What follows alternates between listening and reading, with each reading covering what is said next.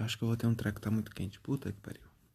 Olá, ouvintes! Sejam bem-vindos, mais especificamente, olá aos meus 13, 13 ouvintes. Eu queria deixar de forma clara e explícita que são 13 ouvintes que escutam este podcast. Esse número é exato tá? É, eu acho importante destacar isso.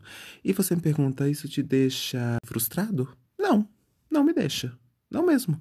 Eu fico é, um tanto quanto assustado que 13 pessoas deixaram de fazer algo interessante ou melhor da vida para estar tá escutando isso aqui. Um podcast de baixíssima qualidade.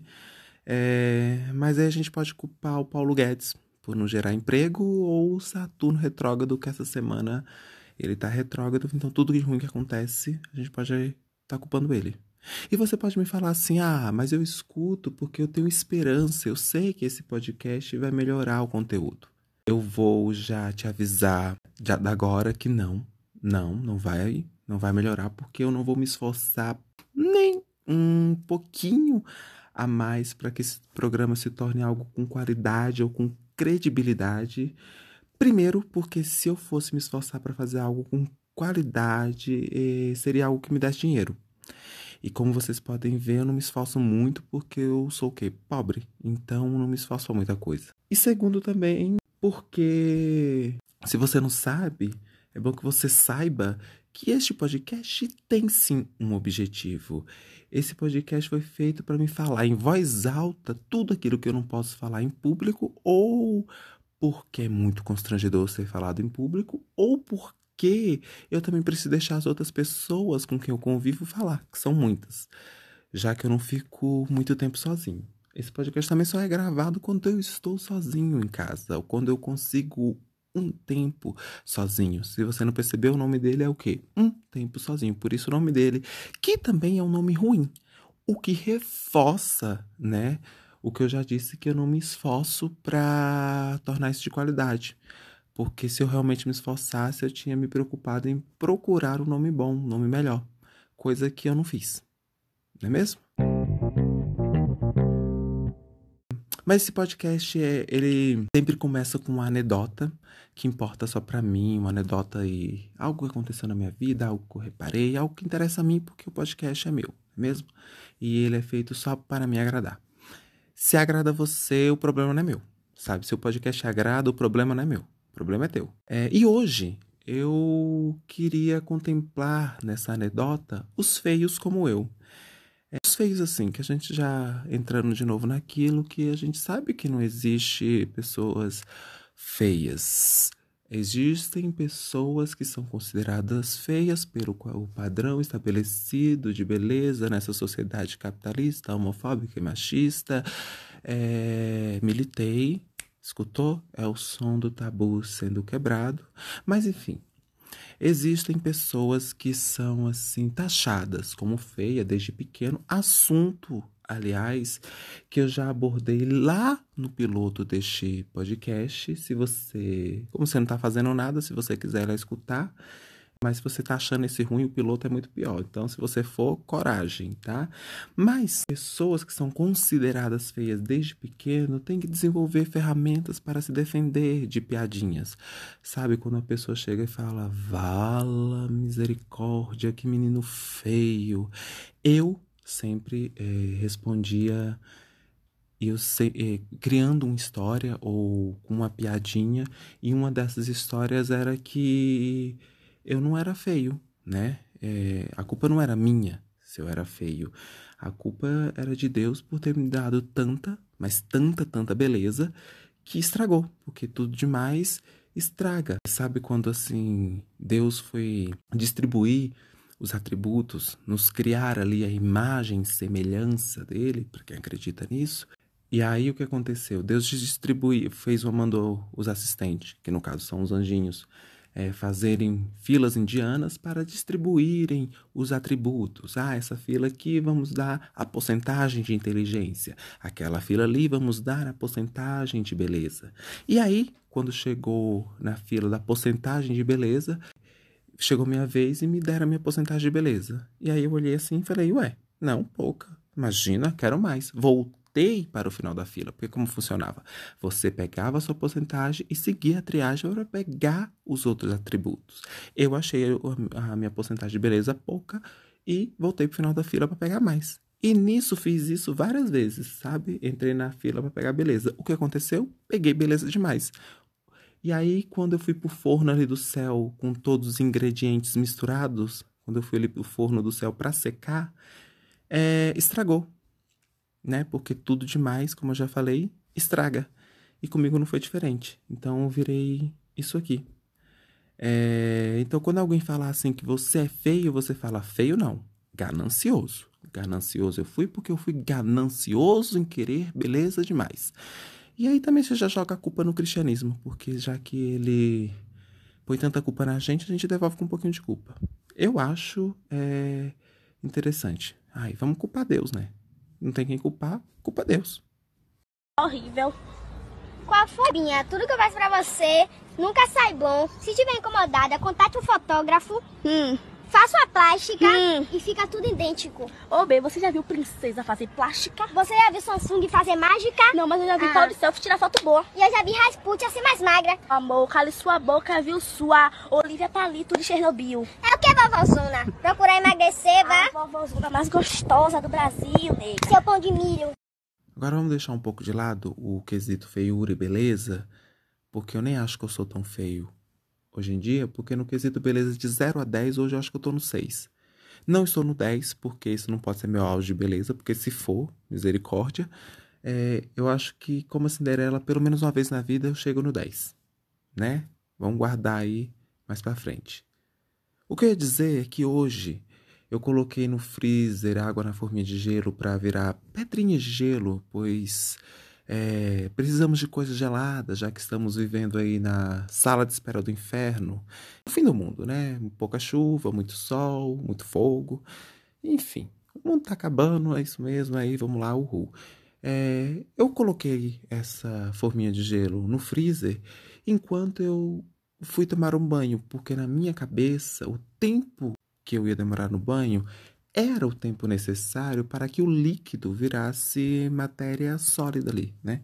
Que o líquido virasse gelo. Só que quando eu voltei, para minha tristeza, a água não tinha virado gelo ainda. E o que eu fiz? Eu me frustrei, né? Porque eu não teria cubinhos de gelo para colocar no meu copo. Os meus planos foram destruídos naquele momento é, minhas expectativas não foram supridas. E aí eu contastei o que todo mundo nesse planeta já devia ter aprendido, mas não aprendeu. Que criar expectativa é uma merda, né? Como dizia minha avó, a expectativa é a mãe da decepção, né? Geralmente é, geralmente é assim, a gente cria expectativa só para se decepcionar. Na maioria das vezes. Se você, assim, das 50 vezes que você cria grandes expectativas, é, no máximo uma, né, vai ser atendida. E isso se você for uma pessoa sortuda, o que não é meu caso e também não é o seu caso. Porque se você está escutando esse podcast, eu posso contestar que você não é uma pessoa de sorte. Você não é uma pessoa de sorte, está com um fone de ouvido ou, pelo amor de Deus, se você não estiver escutando isso no fone de ouvido, ponha porque não mostre pro mundo. Tenha vergonha de escutar isso aqui. Tô vergonha na sua cara. E aí, o freezer não gelou a minha água. E isso me levou a, a, a essa a, a esse linha de pensamento.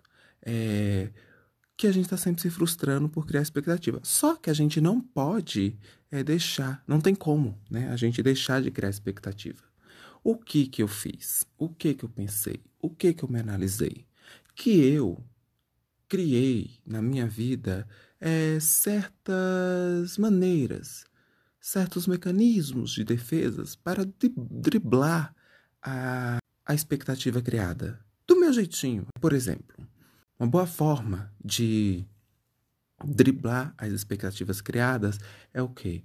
É minar as expectativas boas. Como assim? Em vez de você destacar as coisas boas que podem acontecer, é, criar expectativas boas, criar expectativas ruins. Então, eu não sou uma pessoa que reclama demais das coisas. Eu sou uma pessoa que tenta é, salvar todo mundo da frustração. É muito cansativo. Eu não sou uma pessoa que fica reclamando. Eu sou uma pessoa que estou tentando destacar as coisas ruins para quando as coisas boas acontecerem, todo mundo ficar, tá vendo? Acontecer algo bom. Estávamos com quem? Com as expectativas baixas. Então, eu, de certa forma, faço esse trabalho é, cansativo né, para a sociedade. É, outra coisa também que eu acho interessante é aquela é a quebra de expectativa. A pessoa que faz o quê? Quebra a expectativa sendo do contra. Né? Por exemplo, você está esperando que aquela pessoa faça uma coisa, ela vai lá e faz outra. Né? Você está esperando que algo aconteça, ela vai lá e faz diferente. Todo mundo quer que faça de um jeito, ela vai lá e faz de outro jeito. E isso acontece, por exemplo, a Lorde. Vocês sabem a Lorde, a cantora? Cantora, a cantora. Ih, a Lorde, a cantora. É, ela, a Lorde, o que, que ela fez? Ela lançou aí seus dois primeiros discos, seus dois primeiros álbuns, recheados de músicas melancólicas, de músicas para você chorar, espernear no fundo do poço, sozinho em casa, ou dançar chorando. Foi isso que ela nos, deu nos seus dois primeiros álbuns. E aí, há um tempinho atrás, alguns meses, ela anunciou que ia lançar o seu terceiro álbum. Depois de quatro anos, né? Ela vai lançar seu terceiro álbum. Ela já lançou, aliás.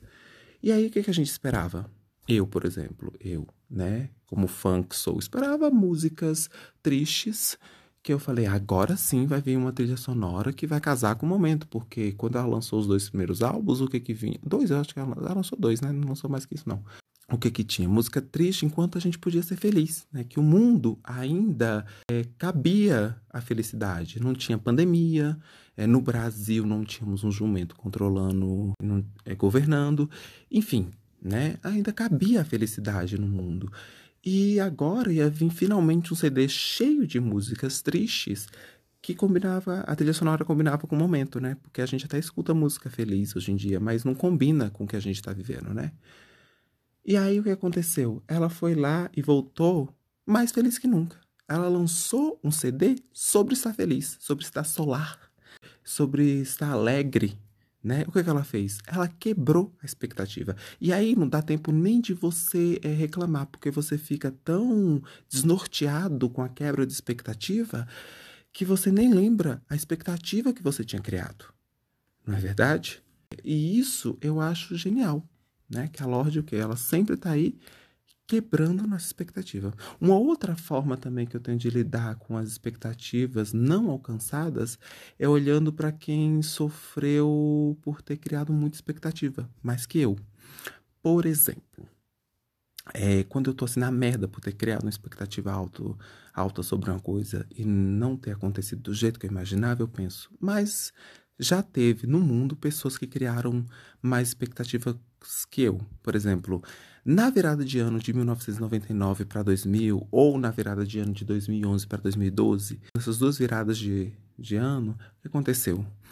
Muita gente, um, uma porcentagem de pessoas acreditava firmemente que o mundo ia acabar.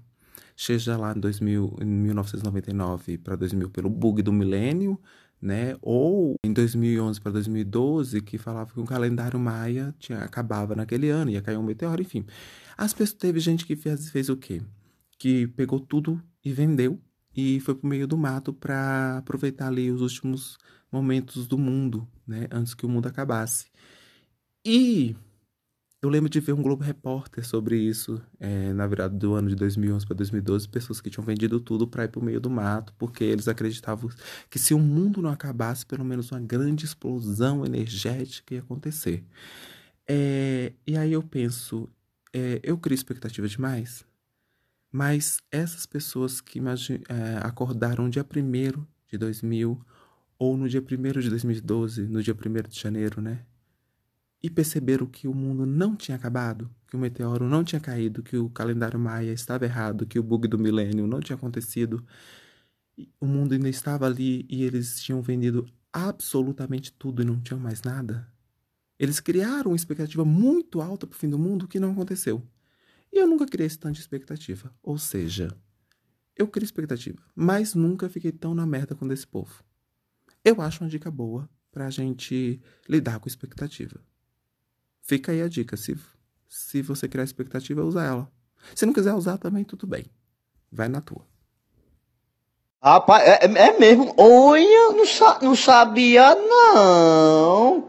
Venha, vamos contar para os outros. Veja bem, esse programa agora terá um quadro.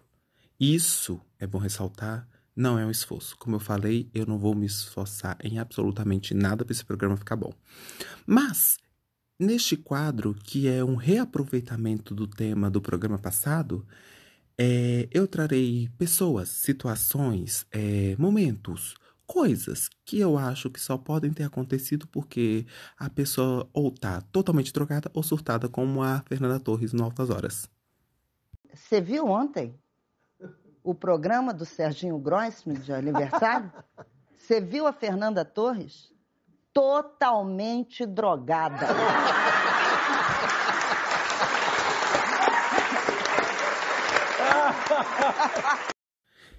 E nesse quadro que eu vou trazer só quando eu tiver vontade, porque eu não vou mentir aqui que o quadro é fixo, porque vai que amanhã eu desista de fazê-lo, porque eu tô com preguiça ou por qualquer outro motivo.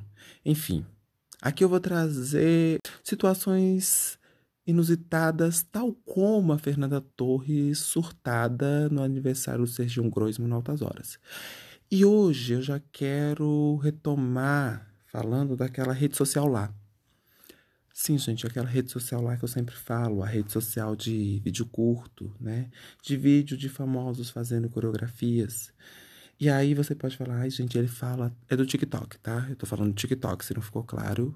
É, vocês vão falar, gente, ele fala tanto TikTok porque ele tem inveja, ele queria ser um TikToker famoso. É óbvio. É óbvio que eu queria ser um TikTok famoso. Eu queria estar tá ganhando dinheiro pra fazer coreografia e pra dublar né?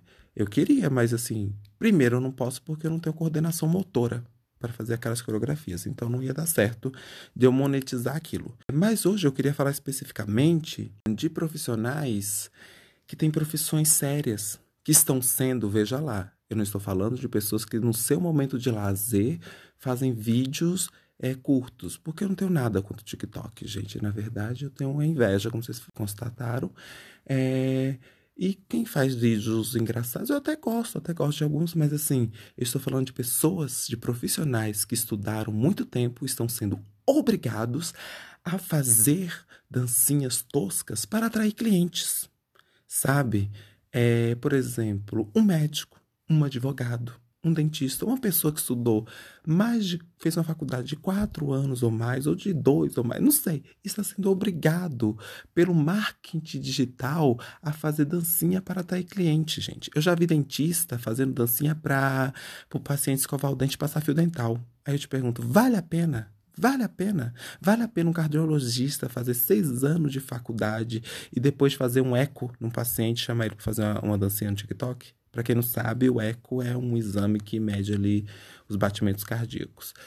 Enfim, eu queria dizer assim, é, tu confia em dar a tua boca por um dentista fazer uma cirurgia, um dentista que faz dancinha no TikTok? Gente, eu não confio. E eles estão sendo obrigados, é isso que eu, eles estão sendo obrigados a fazer essa dancinha para atrair cliente, para conquistar a juventude. Gente, pelo amor de Deus, alguém salva. Você vê nos olhos dele que às vezes um trabalho trabalha uma grande empresa e o patrão achou que é legal fazer o TikTok. Ou em pequenas empresas também. Vocês facilmente acharão na internet vídeos constrangedores de funcionários que são obrigados a fazer dancinhas ou a fazer vídeos é, que são assim de baixíssimo nível. Ou alguns até saem interessante, que aí quando o funcionário tá em, em pequenos negócios, geralmente eu vi, tem um do Mercadinho que é muito maravilhoso, mas eu não sei se foi feito no TikTok, que é a promoção do Danone, se alguém procurem.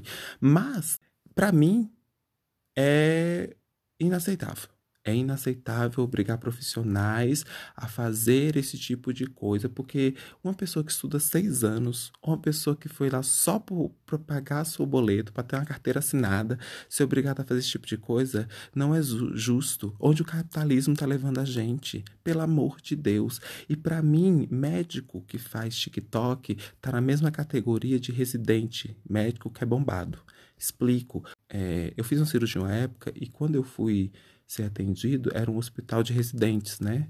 Onde os, onde as, os estudantes de medicina faziam residência. E eu reparava que tinha muito médico bombado. Eu não confiava nesses médicos, não. Porque, gente, a pessoa que tem tempo de fazer uma faculdade, fazer a residência e ainda tem tempo de ir pra academia, para mim ele tá deixando de fazer alguma coisa. E como eu tô contestando, porque eu estou vendo que ele está bombado, ele tá indo pra academia, então ele não tá estudando. Tá? Ele não tem condição, porque eu não faço nada, não tenho tempo de malhar. Que é isso? Como essa pessoa tem? Ele é o quê? Superman? Outra coisa também que médico que eu não confio é médico que usa jaleco de renda. Como assim? Se a pessoa não entendeu a função do jaleco, ela estudou o quê? O que, que ela aprendeu nessa faculdade? Como que ela vai me abrir se ela for. Se ela. Ela, eu tô falando assim, profissão, o médico, né? Vai, vai me abrir, um, um cirurgião vai me abrir usando jaleco de renda? Como? Eu não confio. E também acho que ninguém pode confiar. Se tu confia, vai nessa. Eu não confio. É isso. Mas aí eu quero fazer uma pergunta. Peraí, dá o um microfone pra ela. Eu não tô lembrando nem o início da, da coisa. Manda aí, gente. Mas não pra dizer. Peraí. Ó, oh, de novo, de novo.